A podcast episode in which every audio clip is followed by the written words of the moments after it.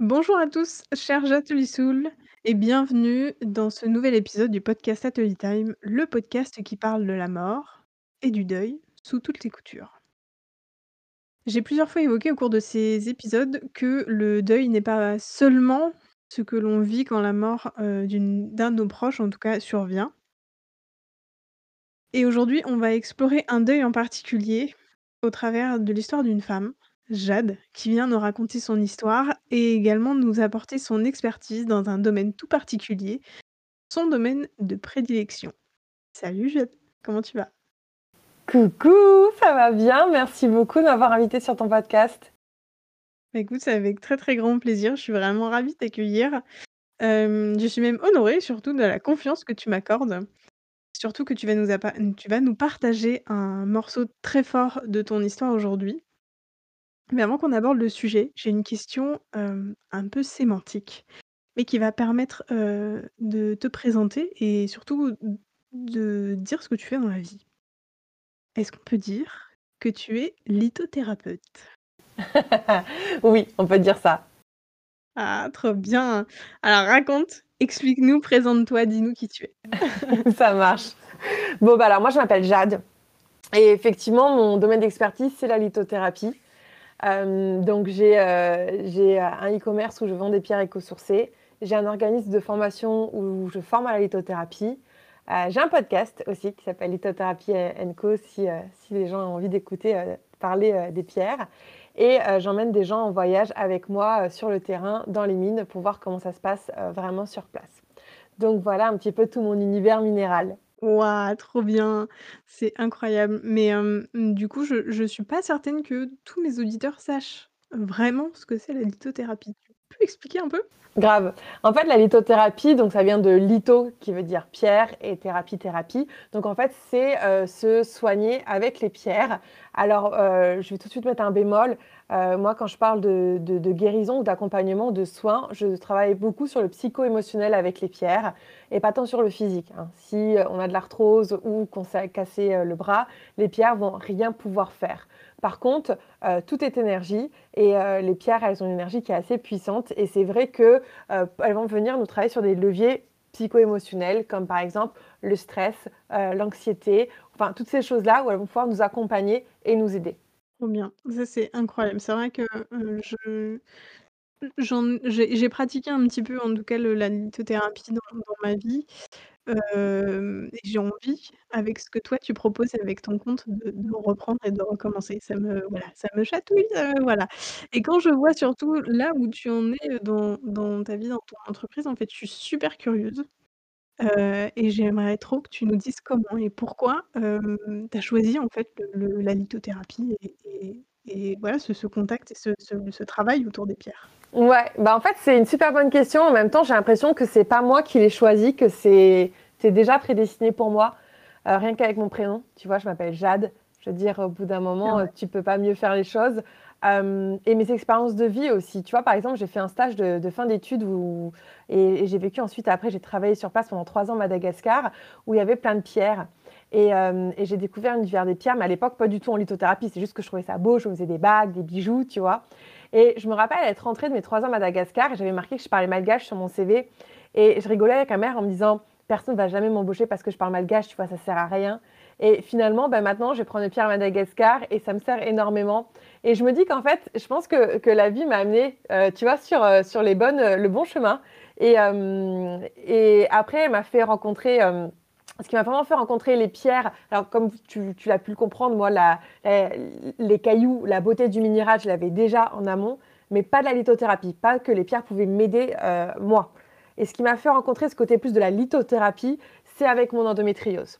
Parce que là, j'ai eu, heu, j'avais beaucoup de douleurs, beaucoup de choses qui se passaient et mon médecin m'a dit à l'époque: «Écoute Jade, c'est pas prouvé, mais il y a énormément de médecines douces qui peuvent t'aider. Arrêter le gluten, ça ça peut ça fait du bien. Faire du yoga, ça détend, tu vois, tous les tissus à l'intérieur, ça donc ça aide pour les douleurs». Il m'a dit: «Heu, moi j'ai plein de retours, heu, de clients, donc teste plein de choses» et en fait, j'ai testé énormément de choses, le reiki, le shiatsu, enfin vraiment beaucoup de choses. Parmi elles, les pierres et en fait, ça m'a vraiment aidée. Alors que, bah, j'étais un petit peu comme beaucoup de gens quand on débute en me disant: «Bah, c'est cool, j'ai envie d'y croire, mais en même temps, tu vois, j'ai jamais vraiment testé le truc».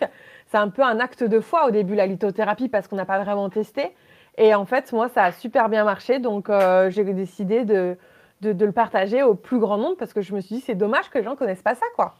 Vraiment, c'est une très, très belle, heu, une très belle entrée en matière, en tout cas.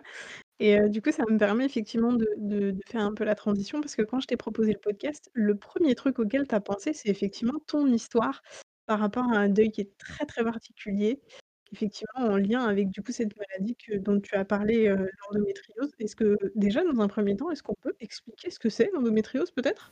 Oui, alors l'endométriose, il y a pas une endométriose, heu, tu vois, comme il y a pas un type de cancer, heu, mais l'endométriose, c'est une maladie chronique, qui est chez la femme principalement. Faut savoir qu'on est très nombreuses à être touchées puisque, on était à l'époque 1 sur 10, maintenant je crois qu'on est 1 sur 7 quand même de femmes, hein. Donc c'est quand même assez énorme et souvent, c'est des maladies qui sont très compliquées parce que le diagnostic est très, très long.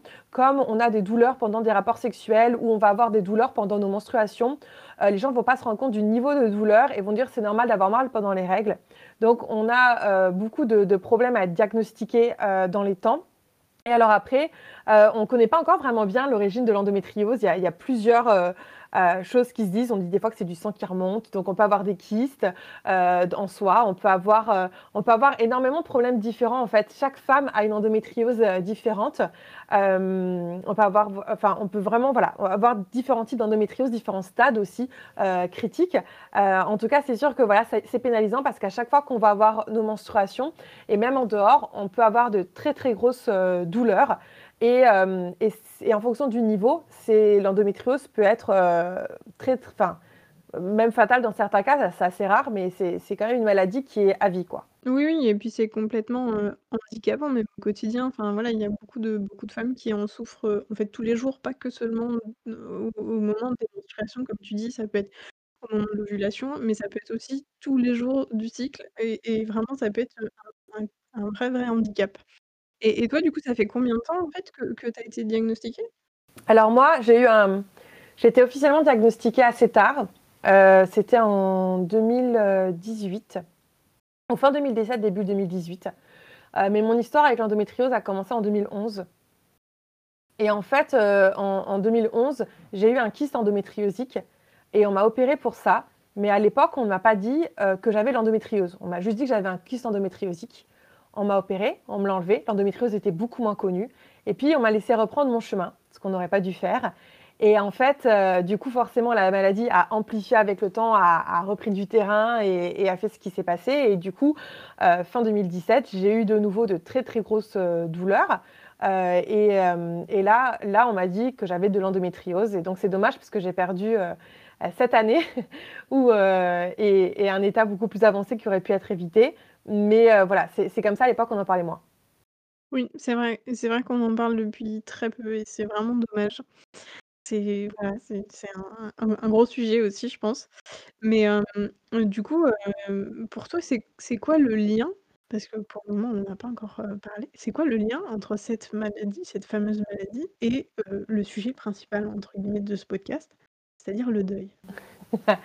Bah, c'est une très bonne question. En fait, en 2011, quand je me suis fait opérer pour mon kyste, hem, donc heu, je me suis fait opérer, une opération qui devait durer une 1/2 heure et puis je me suis réveillée et et en fait, l'opération avait duré beaucoup plus longtemps. Je vous épargne un petit peu les détails glauques de l'hôpital où j'avais un drain, les draps tout bleus, j'avais perdu énormément de sang et et là, j'ai le médecin en salle de réveil qui me dit: «Heu, écoute Jade, je suis désolée, l'opération s'est très mal passée. Hem, ça s'est pas passé comme prévu. Heu, on a dû t'en t'enlever ton ovaire et ta trompe gauche». Et donc je me réveille avec une erreur que j'apprendrai plus tard que c'est une erreur médicale, où en fait, on m'a enlevé mon ovaire et ma trompe gauche. Et tout de suite, hem, ça a été très bizarre, heu, pour moi, parce qu'en fait, j'ai dû faire le deuil de la jeune femme que j'étais, parce que j'avais 21 j'avais 20 ans. Et j'ai dû me transformer en en femme.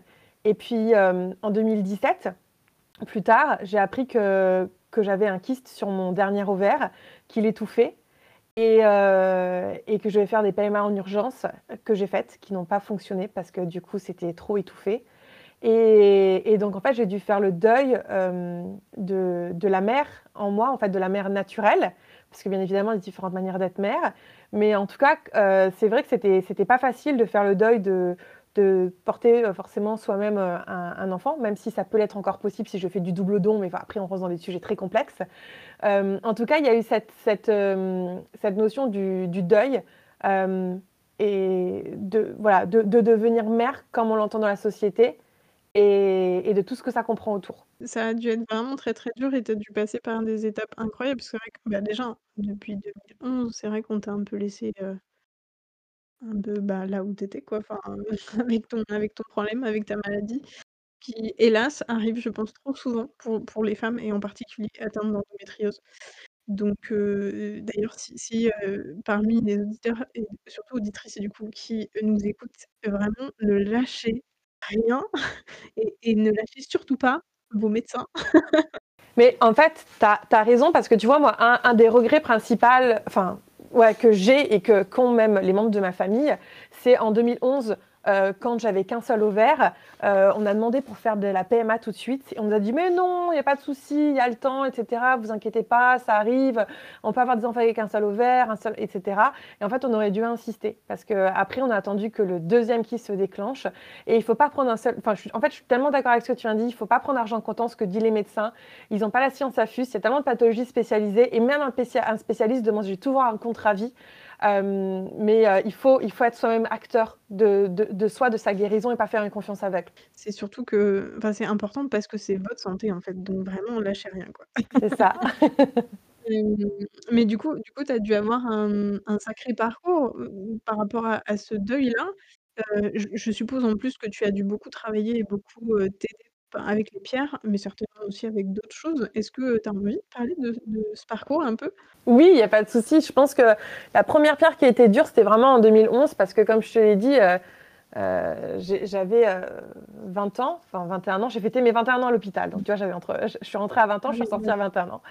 Et, et du coup... et du coup, ce qui a été très dur, effectivement, la, la première étape qui m'a le plus perturbée, moi, c'est que hum, depuis, tout, depuis très jeune, on m'a dit, ben, en fait, il faut que tu aies des enfants rapidement. Et, euh, et, je me dis, mais je vais pas faire des enfants juste pour faire des enfants. Je, viens d'avoir 21 ans, enfin, tu vois. Et en fait, j'avais toujours l'impression d'avoir cette espèce d'épée de Damoclès. Et, hum, et en fait, d'avoir cette urgence qui me pressait. Et en même temps, ce sentiment de me dire, oui, mais du coup, si je laisse passer cette occasion-là, ben, c'est moi, en fait, je, je vais m'en vouloir à moi.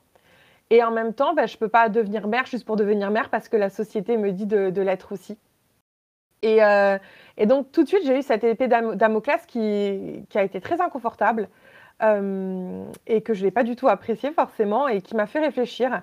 Et puis, quand en 2017, euh, j'ai eu la, deuxième partie, bah, on m'a mise tout de suite sur ménopause artificielle. Et là, je me suis dit, OK, là, c'est vraiment la merde. ça marche pas la PMA, c'est compliqué, etc. Et je me suis posé énormément de questions de, c'est quoi la femme en fait? À quoi sert la femme dans la société si elle ne peut pas avoir euh, d'enfants? Parce que quand même, euh, le rôle d'une femme, si on prend le côté très biologique des choses, c'est euh, pour la procréation. Et du coup, alors bien sûr, on n'est pas que ça, c'est pas du tout ce que je dis, mais je dis que forcément, il euh, y, a, une réponse, enfin, il y a quelque chose à donner. Je veux dire, si on achète une machine à, euh, une machine à pizza et qu'elle elle est cassée, qu'elle peut faire de pizza, bon, bah, à quoi sert la machine à pizza chez soi? On va pas la garder en décoration, quoi. Et c'est un peu dur comme comparaison, mais si tu veux, moi, c'est vraiment ce que j'ai ressenti sur place, c'est qu'est-ce que je suis venue faire sur Terre? Qu'est-ce que je dois faire si je peux pas euh, faire ça? Et qu'est-ce que ça veut dire de moi? Et pourquoi? Et en fait, ça, ça, a été un moment très difficile déjà, donc cette notion de de mort-renaissance de la femme que j'étais et de la femme qu'on attendait dans la société par rapport à la femme que j'allais devenir et le rôle d'une mère et les différentes manières de devenir une mère. Et effectivement, après, faire le deuil de la maternité comme je l'entendais, et même faire le deuil d'avoir un enfant donc de manière naturelle. Euh, et de me dire, OK, ben, du coup, euh, de toute manière, si un jour je veux devenir maman, j'aurai, d'autres manières de le devenir parce qu'il y a plein d'enfants qui le demandent. Mais c'est dur cette étape où on se dit, OK, j'aurai pas un mini-moi, entre guillemets, tu vois, j'aurai, pas, euh, j'aurai une descendance ou tu vois, si je veux être maman, après, j'aurai des enfants avec moi, euh, c'est pas un souci, mais il y a, y, a, y a, ce deuil-là de, cette, de cette notion de, tu sais, de lignée, d'héritage qu'on a beaucoup, nous, en plus, dans nos vieux, vieux peuples français, tu vois, qui, qui a ce côté-là. Et je pense que ça, ça a été très, très dur. Ah bah ça, je veux bien te croire, oui. Je veux bien te croire, ça a dû être, heu, ça a dû être terrible. Mais c'est c'est, mmh, je suis contente que tu parles de tout ça parce que je trouve que ça me fait beaucoup écho à un podcast que j'ai en tourné avec une doula. Au autour duquel, du coup, on a un peu exploré ce que ça pouvait être le deuil périnatal, du coup. Et en fait, j'ai un peu l'impression que c'est c'est, mmh, c'est une des façons, ce que tu décris, c'est c'est pour moi, en tout cas, ça en fait partie.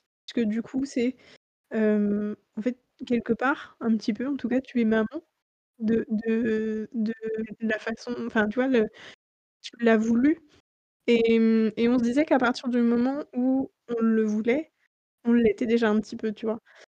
Donc donc je trouve que c'est très, très fort et du coup, ça fait beaucoup de lien avec cet épisode. Je vous invite d'ailleurs à aller l'écouter. Il est très, très chouette, très intéressant. Mais heu, mais effectivement, ouais, heu, c'est c'est c'est hyper fort ce que tu nous partages. Merci beaucoup. Hem, heu, tu as été aidée par, heu, peut-être par des professionnels pour, heu, surmonter un peu tout ça ou pas du tout? Heu, oui. Alors juste avant, je voudrais rebondir sur ce que tu as dit, si c'est OK, heu, juste a avant de te répondre sur Bien ça. sûr, dis-moi. Hem, en fait, heu, je trouve ça hyper intéressant effectivement à partir du moment où, de toute manière, on a décidé qu'on allait être maman, même si on n'a pas d'enfant, à partir du moment où où ça se passe, c'est compliqué. Et moi, ce que je vais te dire, c'est que ça a été encore plus dur dans mon cas parce que moi, j'avais pas encore l'envie d'être maman. Et d'un côté, quand Oui, on a l'envie d'être maman, c'est très dur. Mais quand on n'a pas envie d'être maman et qu'on est obligé de faire toutes les démarches là pour au cas où plus tard avoir aucun regret, faire la PMA, passer par toutes ces étapes là et devoir le prendre, c'est aussi très dur.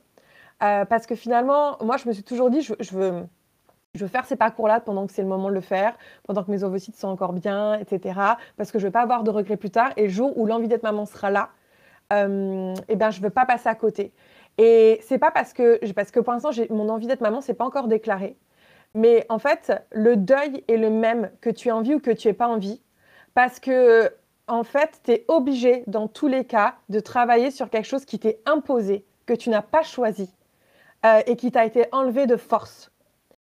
Et avec une violence monstre, parce qu'en plus, dans le niveau médical, toutes ces étapes-là, l'accompagnement euh, est, très mal fait et d'une violence incroyable pour les gens qui sont autour.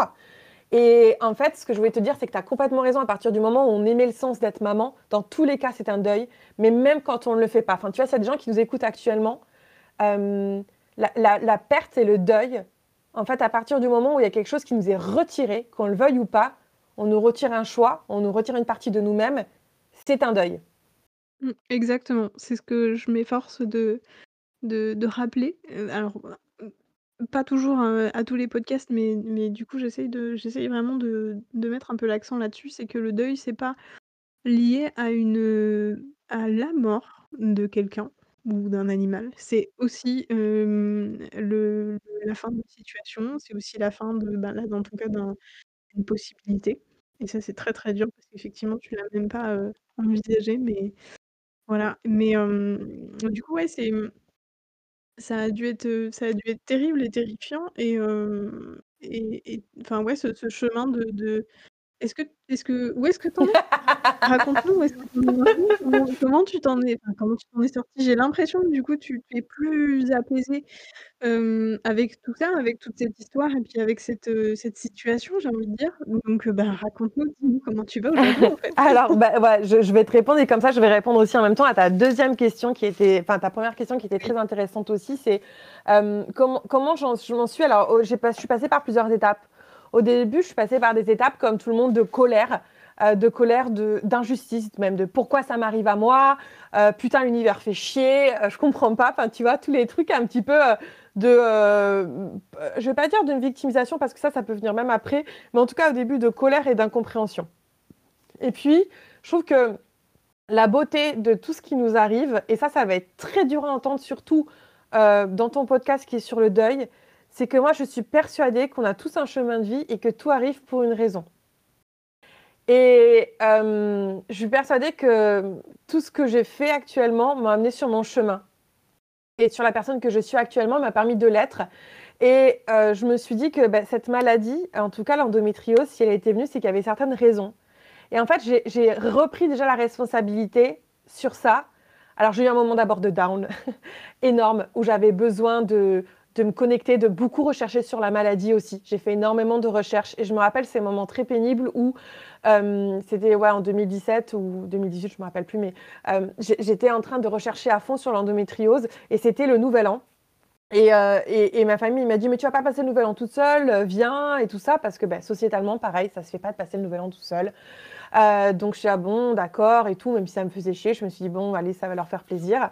Euh, et puis euh, j'y suis allée et je me rappelle à 10h30 fondre en larmes parce qu'il fallait que je fasse bonjour à tout le monde, que je souris à tout le monde, etc. Alors que j'avais pas envie, j'avais envie d'être seule dans ma chambre à faire mes recherches sur endométriose et c'est ça qui me faisait du bien, quoi. Et à partir de là, du coup, j'ai appris énormément de choses. J'ai appris à me poser des limites sur moi, ce que je voulais, et à être plus égoïste aussi pour entamer une phase de reconstruction. Et ça, c'était nécessaire. Et dans le deuil, de manière générale, on a besoin de passer par des phases d'égoïsme où on coupe. J'ai coupé le lien avec énormément de monde aussi parce qu'en en fait, il y a des gens autour de moi, ça ne faisait plus sens de leur parler. Parce que, en fait, avec l'endométriose, il y a des choses qui sont apparues et j'ai vu certaines choses qui étaient importantes et j'ai vu la futilité d'autres choses que ça ne m'intéressait plus de passer mon temps sur ces futilités-là. Et j'ai compris que ces personnes, elles étaient dans leur quotidien et c'est moi qui ai changé, c'est pas eux. Hein. Mais si tu veux, j'ai fait énormément de tri dans les personnes autour de moi parce que j'avais plus le temps de m'attarder sur des sujets futiles. J'avais envie de, de, justement de plonger dans le deep. Tu vois ce que je veux dire? Mmh, Carrément. Et c'est super fort en plus parce que je, dis souvent que quand on est face à un deuil, il y a plein de comment dire, il y a plein de, choses qui, qui, ressortent et qui remontent en partie. Enfin, tu vois, c'est ça, c'est en fait le deuil, c'est une réorganisation, c'est du tri, c'est un bilan aussi.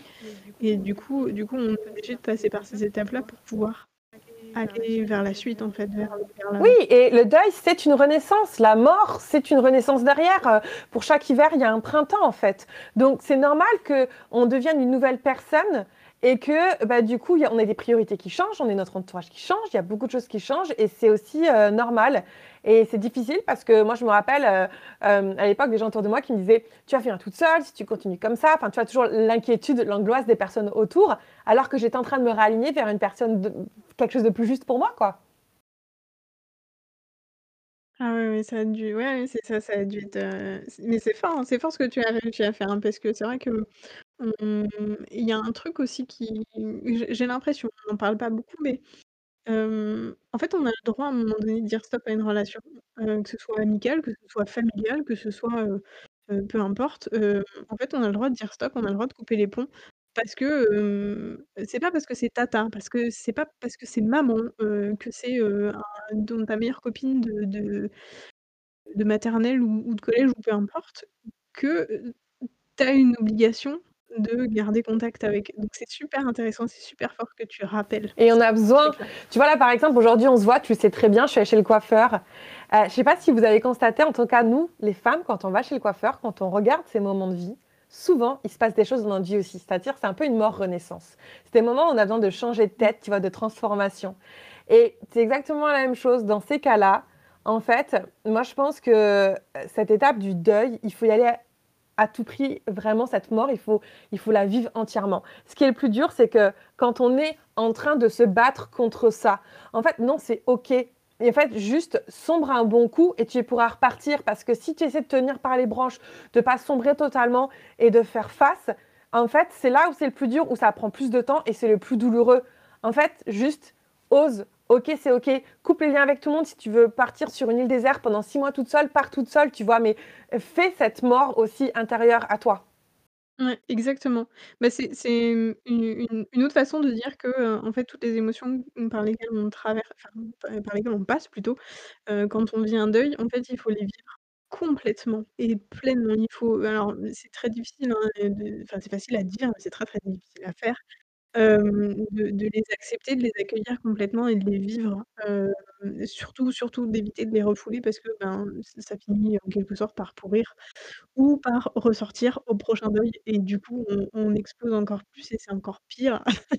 Donc donc oui, c'est exactement ce que tu dis, ouais, carrément et puis on peut se faire, on peut se faire aider en fait.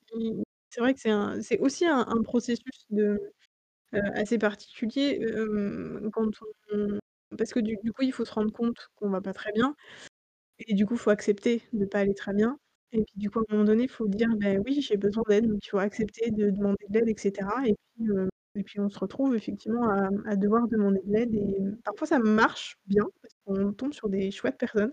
Des fois, ça marche moins bien, mais quand ça marche moins bien, c'est pareil, c'est ce qu'on disait aussi au début par rapport au au médecin, en fait, il faut il faut pas lâcher. Il faut continuer, il faut aller voir d'autres personnes, il faut Exactement. Moi, j'ai vu, mais genre peut-être une cinquantaine de personnes différentes.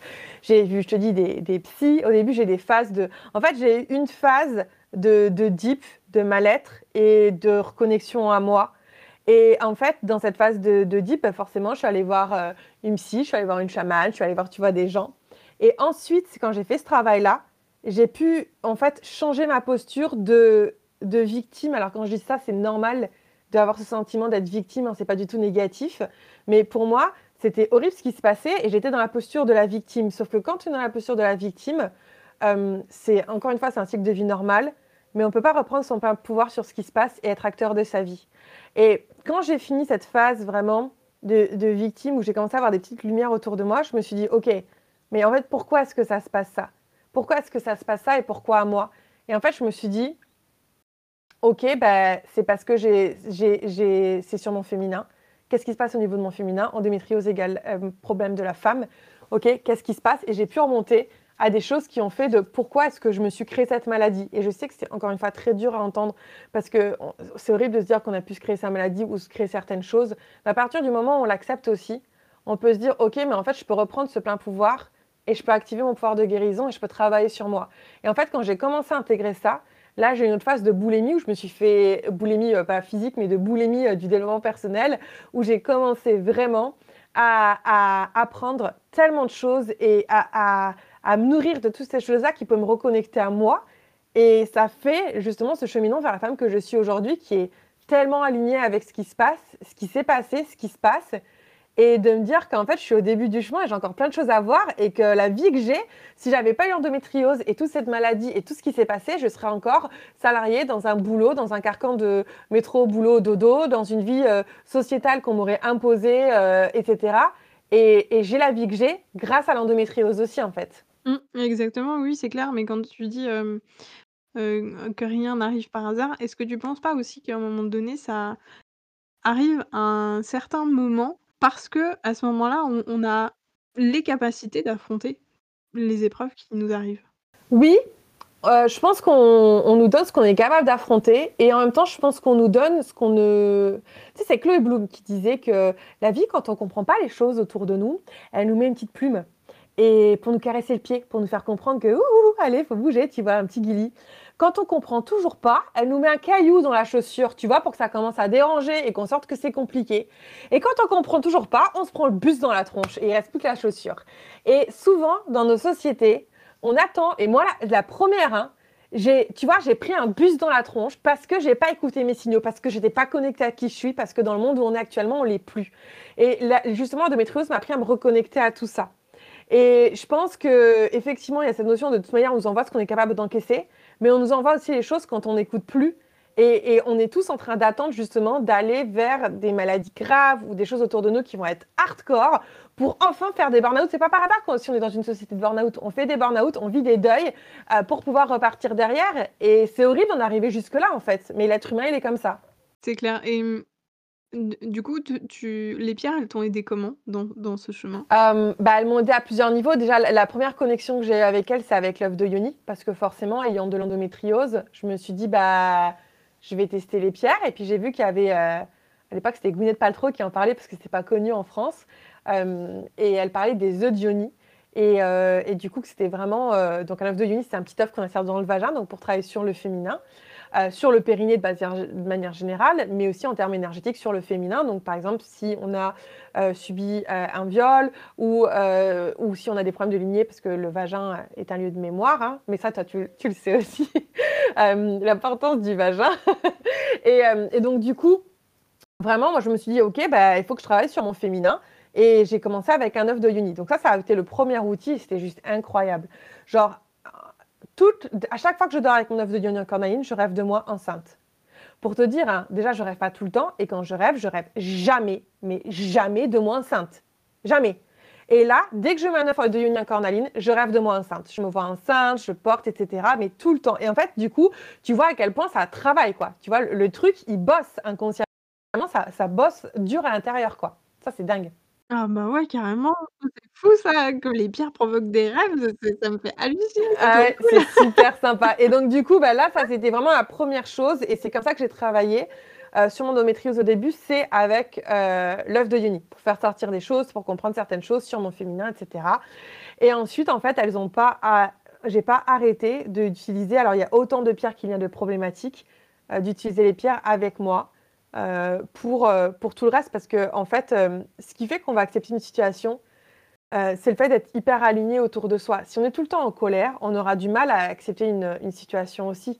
Et la gestion et l'intelligence émotionnelle, je l'ai gagnée petit à petit au fur et à mesure de, tout ce que je travaillais.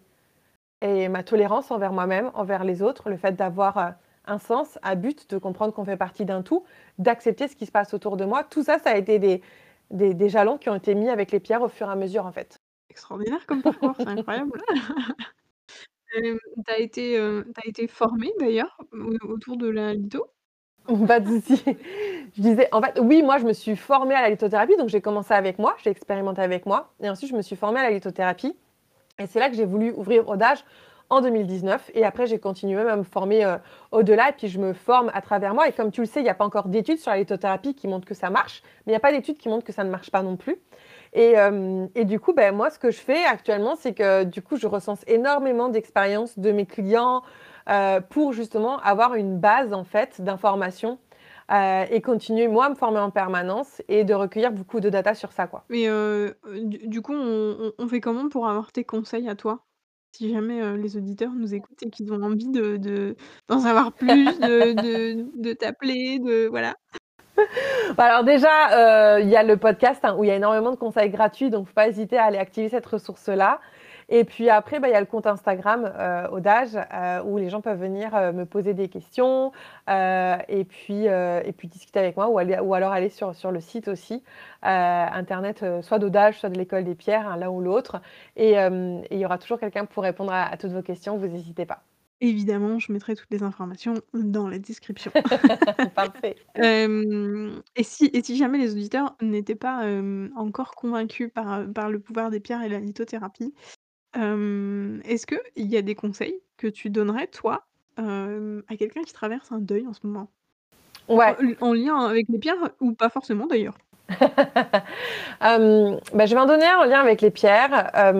déjà, je vais dire qu'il y a, y, deux pierres que je, conseillerais en fonction de là où on en est. Si on vit un, deuil et que ça vient de se produire et qu'on est très très mal, je vous conseille de prendre une pierre doudou comme de la calcite bleue ou du quartz rose, et, euh, et de dormir avec. Prendre un format qui n'est pas trop petit et de dormir avec. Et euh, vous allez voir à quel point c'est hyper apaisant, vraiment. Euh, parce que accueillir dans un deuil, c'est bien, il ne faut pas repartir tout de suite au galop, il faut accueillir ce qui se passe. Et deuxième chose, c'est pour les clientes ou enfin les personnes qui nous écoutent qui, qui ont envie de travailler justement sur des blessures émotionnelles euh, parce qu'elles sont dans l'étape de passer à, l'étape d'après. Elles ont déjà accueilli cette partie-là. Euh, la meilleure pierre, c'est la rhodonite, c'est la pierre de guérison des blessures affectives euh, et des chocs émotionnels. Et donc, elle peut être vraiment très intéressante pour dormir avec et pour passer, pareil, à l'étape d'après. Mais surtout, le faites pas si vous n'avez pas fait la phase d'accueil d'abord, parce que vouloir rebondir et guérir si on n'a pas pris le temps de, de ressentir et de vivre ses émotions, euh, ça ne marchera pas. Elles ressortiront toujours au bout d'un moment, il faudra refaire le travail et ce sera, sera encore plus dur. Donc prenez le temps d'abord euh, ben de, de, vivre les, les, choses. Voilà. C'est très très très important. Mais toi, du coup, comment, comment tu travailles avec les pierres? Parce que tu dis beaucoup qu'il faut dormir avec les pierres, mais est-ce que, par exemple, il y a des rituels que, qu'on, peut, qu'on peut faire ou je sais pas, toi, comment, qu'est-ce que tu proposes en fait? À part dormir. Alors, À part dormir avec les pierres, il y a plusieurs choses en fonction de la problématique qu'on a. Par exemple, là, si tu me dis quelqu'un d'autre a l'endométriose, je dirais prends un œuf de yoni, tu vois. Euh, si quelqu'un pareil a eu, euh, a, eu un, problème, par exemple, d'abus sexuels, je lui préconiserais une autre pierre. En fait, il y a autant, si tu veux, de, précautions de pierres ou d'utilisation de, pierres qu'il y a de problématiques. Donc c'est là où c'est dur parce qu'après, il faut rentrer dans le dans le cas par cas. Si tu veux, les pierres, c'est pas genre un doliprane avec euh, un truc général, tu vois, pour tout le monde. C'est, euh, il faut vraiment aller prendre au, cas par cas. Et après, on peut avoir bien sûr plein de rituels. On peut avoir aussi des rituels qu'on va utiliser pour, par exemple, dire au revoir à des choses, renvoyer des choses à l'univers, etc. Tu vois, on peut faire tellement de choses avec les pierres, euh, mais ça va dépendre de où est-ce qu'on en est, ce qu'on a envie de faire. Et, ça, voilà, c'est, du coup, c'est plus du cas par cas. Bah, alors, du coup, raconte-nous, parce que du coup, je suis suis super curieuse. alors, tu le droit de de pas répondre si c'est trop intime, hein, mais est-ce que toi, par exemple, tu as fait des rituels de ce genre-là pour, pour ta situation, pour ton endométriose ou pour ton rapport à la femme ou à ton corps, avec les pierres?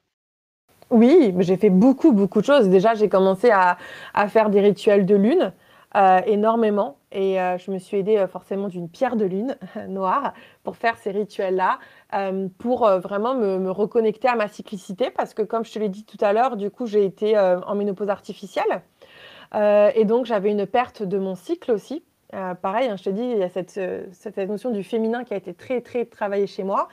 Et, en fait, je, me suis dit, OK, ben c'est OK d'être en ménopause artificielle. Et du coup, comment est-ce que je fais pour continuer à faire cette cyclicité? Bah, Du coup, je, je me suis calquée avec la cyclicité de la, notre Terre, hein, la Terre-mère, de la Pachamama. Donc, je me suis vraiment calée sur les cycles de nouvelle lune et de pleine lune. Et pendant très longtemps, j'ai vraiment tenu ça de manière très assidue parce que c'est ce qui m'a permis de me connecter à moi et à mon féminin. Et donc, je faisais des rituels forcément en fonction si c'était euh, une pleine lune, une nouvelle lune, en fonction du signe astrologique dans lequel elle était. J'avais différents, voilà, différents outils. Euh, d'ailleurs, j'ai même créé une formation sur l'école des pierres sur les rituels de lune, tu vois, justement euh, par rapport à ça. J'ai fait énormément aussi de cercles de femmes. C'est pareil, du coup, j'ai fait une formation de cercle de femmes après. Et à l'époque, je la faisais en anglais parce que c'était pas pareil, c'était pas très connu en France. Et du coup, j'avais besoin de, faire ces, énergies de cercle de femmes. J'ai fait des cercles de pardon, je sais pas si tu en as déjà fait aussi c'est juste dingue, les cercles de pardon. Alors, ça, là-bas, c'est fait par euh, euh, Olivier Ruiz et euh, tu sais, le, mec qui a fait les accords Toltec? Oui, c'est ça, c'est ce que j'avais demandé. Voilà, et, et, en fait, ils ont organisé avec un, autre gars des, cercles de pardon, c'est hyper puissant où tu rentres et en fait, tu demandes pardon, mais on te demande aussi pardon. Et c'est, enfin, si vous avez l'occasion d'en le faire, je le conseille parce que c'est tellement émotionnel et puissant et ça permet tellement de libérer tellement de choses qui sont là depuis très longtemps. Euh, et, vous allez voir que d'incarner les deux postures aussi, c'est dingue. Euh, j'ai fait des, rituels d'amour à moi parce que mon corps a énormément changé. Avec l'endométriose, euh, j'ai pris une trentaine de kilos quand même. si ce n'est pas quarantaine de kilos, tous les ans, petit à petit, et j'ai rien pu faire pour. C'était et en plus au début, je m'en voulais énormément parce que je, comme forcément en 2011 quand je suis partie, on m'a pas expliqué que c'était l'endométriose. Je pensais que c'était moi qui faisais des choses mal et je me flagellais, mon entourage me flagellait aussi. Donc ça a été assez dur. Et euh, finalement, quand j'ai compris que c'était l'endométriose, je me bah, déjà j'avais une réponse de pourquoi je continue à prendre ce poids-là. Et, euh, donc j'ai fait des lettres aussi euh, de reconnexion à mon corps, de remerciement à mon corps. Tu vois, en fait, en fait, je pourrais t'en citer mille en fait, parce que vraiment, ce côté de ritualiser les choses, en fait, pour moi, mettre du rituel dans son quotidien, c'est conscientiser les choses. Prendre un bain toute seule et, prendre, un bain en conscience. Manger un repas avec ton chéri et manger un repas avec ton chéri en conscience, c'est deux choses tellement différentes. Et pour moi, ritualiser, c'est mettre de la conscience sur ce qu'on fait. Et en fait, j'ai fait ça euh, bah, depuis 2017, je fais ça en permanence. Donc, j'ai fait énormément de choses sur ça. Le cercle du pardon, ça doit être extrêmement fort, c'est fou ça. Je savais pas du tout que ça existait. C'est vrai que, j'avais parlé un petit peu de, des cercles de parole. Les rituels, ils sont à inventer. Je sais pas si alors il faut s'inspirer et il faut il faut les partager, il faut, tu vois, participer à ces cercles. Euh, s'entourer, essayer plein de choses, etc. Mais avec toute notre expérience et toute notre, toute notre personnalité aussi, il faut réussir, je pense, à un moment donné, à créer ses propres rituels. Est-ce que toi, c'est ce que tu as fait au moment donné? Oui, en fait, je pense que moi, j'irais, en fait, personnaliser. Parce que c'est pareil, les... finalement, est-ce qu'on invente vraiment? Tout est déjà fait depuis la nuit des temps, surtout si c'est pour les rituels. Je pense que les anciens étaient beaucoup plus, connectés que nous. Mais par contre, effectivement, hem, prendre quelque chose et l'adapter à soi et à ses besoins, oui, bien sûr, tu vois? Moi, je l'ai fait en permanence et en fonction de nos problématiques, c'est s'inspirer, c'est ce que j'appelle le le copier-créer, pas le copier-coller. C'est s'inspirer pour faire quelque chose qui va être juste pour soi. Exactement. C'est exactement ça. Et c'est aussi un peu ce qu'on oublie, je pense, dans le deuil, c'est que, mmh, tu en parlais aussi tout à l'heure par rapport à l'égoïsme. Hem, c'est vrai quand on vit un deuil, on a tendance à s'oublier. Aussi. on a tendance à s'oublier tout souvent et et sous prétexte que parce qu'il faut s'occuper de telle ou telle chose, il faut, prendre soin de telle ou telle personne parce qu'on estime que, elle est elle est elle souffre plus que nous ou quoi ou qu'est-ce, il faut vraiment toujours prendre un temps pour soi. Exactement. C'est hyper c'est hyper important et et je vais revenir aussi sur ce que tu disais tout à l'heure sur le sur le les cercles du pardon. C'est, c'est que le pardon souvent c'est quelque chose qu'on qu'on lit mal. On n'a pas envie de pardonner aux autres. Mais en fait, je pense que ce qu'il faut comprendre, c'est que pardonner, c'est d'abord pour soi. Pardonner à quelqu'un, c'est pas lui pardonner ce qu'il vous a fait, c'est pardonner pour que ce soit plus un poids pour vous et que vous, vous puissiez avancer, c'est vous libérer. Et la notion de pardon, elle est très, très importante dans toutes les phases du deuil parce que forcément, qu'importe ce qui nous arrive, il y a toujours un moment où c'est de notre faute, où on aurait pu faire mieux, ou et cetera, sur n'importe quelle étape de deuil. Et du coup, le pardon, c'est essentiel dans toutes les étapes de deuil à mon sens, quoi. Mais c'est fou, ouais, j'avais vraiment pas du tout, hem, idée de de de ces cercles de pardon et ça me fait penser, je sais pas si tu connais le rituel alors on Oui, c'est ça, tu vois? Les rituels, il y en a plein et puis après, il faut aller vers les rituels qui nous attirent aussi. Tu vois? Par exemple, moi, le j'avais acheté un livre pour et cetera et je l'ai jamais utilisé parce que moi, je sais pas pourquoi, alors que j'adore le chamanisme et alors surtout le chamanisme de ces contrées-là, enfin, je les adore vraiment d'amour, tu vois? J'ai quand même vécu 16 ans en Afrique, donc autant te dire que l'animisme, qui est le chamanisme africain, c'est, heu, c'est enfin? Tout ce qui est chamanique, j'adore et pourtant l'Ho'oponopono, ça n'a jamais résonné avec moi. Il y a d'autres choses qui ont résonné. Donc en fait, pour revenir avec toi, que tu disais, tu vois? Faut adapter. Oui et puis il faut aller à ce qui fait écho. Si quelqu'un te dit ça et que tu as vraiment pas envie, que ça te parle pas, ne le fais pas, en fait. Vois ce qui fait écho, ce que tu es là en train de faire à l'instant où tu peux le faire avec les ressources que tu as aussi parce que c'est aussi la vérité du deuil, c'est qu'on a que des ressources limitées et donc faut aller vers des des choses qui qui là, on a l'énergie d'y aller, en fait. Et puis ça rejoint beaucoup aussi ce qu'on disait, heu, tout à l'heure par rapport au fait que les choses, elles arrivent quand on est capable de les affronter. Exactement. Carrément. Hem, est-ce que tu as un, un message, un conseil, quelque chose que tu as envie de partager, là, maintenant, tout de suite, qui vient? Ouais, en fait, je voudrais juste dire que, heu, ça va être bateau ce que je vais dire, je suis désolée, mais la mort, ça fait vraiment partie de la vie et c'est ce qui fait que la vie est belle aussi. Parce que je pense que si on arrivait sur terre et que tout le monde vivait pour toujours, il y aurait un moment, on aurait envie, dans tous les cas, tous s'entretuer et heu et on savourait moins les choses. Donc je pense qu'il faut il faut le voir comme, heu, partie intégrante de la vie et hem et du coup, essayer de voir tous les cadeaux cachés, hem, de toutes les personnes qui nous quittent prématurément, de tout ce qu'elles nous ont apporté, de les ce qu'on va faire grâce à elles et en fait, les énergies qu'elles nous donnent pour construire de belles choses sur terre et de comment qu'on peut contribuer au monde grâce à elles et je sais que c'est très facile à dire au début, hem, parce qu'au début, c'est pas du tout ça qu'on ressent. Mais en fait, vraiment, moi, j'ai été beaucoup confrontée à ces notions de de deuil et de mort autour de moi depuis très longtemps et et il y a toujours un cadeau caché, heu, vraiment, c'est vraiment ma croyance donc juste, hem, garder espoir aussi et un jour, vous vous le trouverez, cette cette force-là, ce cadeau caché qui était là rien que pour vous. Je pense que tes conseils et et ton histoire vont beaucoup toucher, heu, les auditeurs. Je te remercie vraiment très, très fort d'être venu ici pour parler de toi, de ton parcours, de, d'avoir donné autant de merveilleux conseils, mais aussi de de d'incroyables, vraiment de d'incroyables partages. Hem, je suis pleine de Mmh. gratitude, vraiment. merci à toi. Heu, j'espère aussi que vous, chers Soul, auditeurs de ce podcast, vous avez apprécié ce moment et que ces mots ont résonné pour vous, vous ont fait du bien. Peut-être vous ont aussi, hem, donné des pistes à explorer pour évoluer et cheminer au travers de vos épreuves. Vous pouvez retrouver Jade, évidemment, sur les réseaux sociaux comme on a dit tout à l'heure. Heu, je mettrai encore une fois toutes les infos dans la description. Heu, vous pouvez aussi aller découvrir et vraiment je vous invite à le faire, heu, le site internet de Odège. Vous vous pourrez voir concrètement, les pierres qui qui sont, ces fameux, vecteurs de guérison. Je pense qu'on peut dire ça comme ça. Hem et puis surtout, heu, aussi vraiment aller découvrir cette merveilleuse personne qu'est Jade. Cool. Bah, juste merci beaucoup de m'avoir invitée à parler de de ce sujet qui est essentiel et merci à toi franchement de tenir un espace pour qu'on puisse parler de ça parce que c'est quand même assez rare donc heu, voilà, merci du fond du cœur. Cet épisode peut aussi aider et soutenir d'autres personnes, peut-être de votre entourage, des amis ou de la famille, alors envoyez-leur comme un message de soutien de votre part. Je vous invite aussi à vous abonner à ce podcast pour que vous ne ratiez aucun des prochains épisodes. Je vous retrouverai également sur mes réseaux sociaux hem, où nous pourrons discuter des sujets du podcast et où vous pourrez découvrir mon travail de créatrice.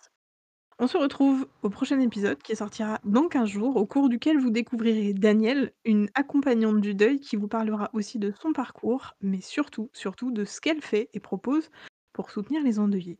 Et en attendant, n'arrêtez jamais de prendre soin de vous.